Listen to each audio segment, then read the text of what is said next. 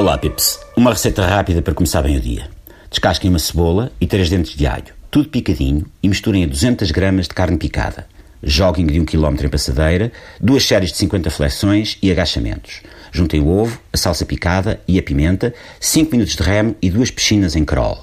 Vai a refogar e depois fica dentro do tacho, a suar com tomate sem pele, um ramo de salsa atado e uma série de alongamentos. Pronto.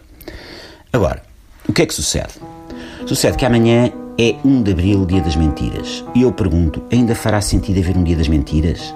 Eu não sei se já perceberam, mas estragaram-nos a brincadeira. Vivemos na era da pós-verdade. Ouvimos notícias falsas e dizemos, pois claro, estava-se mesmo a ver. Ouvimos notícias verdadeiras e dizemos, não faz sentido, isto só pode ser mentira. Mentir no dia 1 de Abril perdeu a graça. Essa que é essa. É como as tatuagens, agora toda a gente tem. A mentira é o novo sushi, a aldrabice o novo gin. Quer dizer, Sempre houve quem lucrasse muito a enganar os outros, quem prejudicasse muita gente com a trapaça, mas isto agora está ao nível do concerto de estádio, Pips.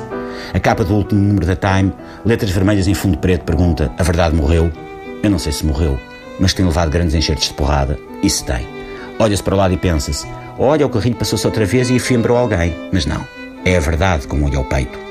O dia das mentiras antes era como o Natal, quando um homem quisesse. Agora é mesmo que um homem não queira. A patranha é uma ocupação diária, é uma rotina cotidiana, é um rama-rama. Dado este panorama, com que espírito é que uma pessoa se abalança para um 1 de Abril? Há ambiente.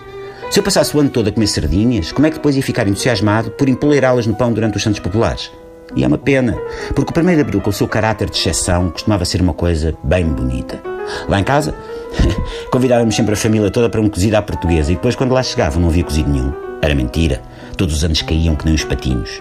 Depois começaram a trazer uns taparués com sopa juliana, já à espera do embuste, e a minha avó Cacilda começou mesmo a fazer o cozido, e foi o princípio do fim. Uma tristeza. Restam umas belíssimas memórias de quando o dia das mentiras era puro e inocente. Recordo com saudade um em que me virei para a Lourdinhas, que era a minha namorada na altura, e disse-lhe: Olha, Lourdinhas, és muito mais bonita do que a tua irmã. Enfim, tradições que se perdem, não por escassez, mas por excesso. Também acontece. Até para a semana, Pips.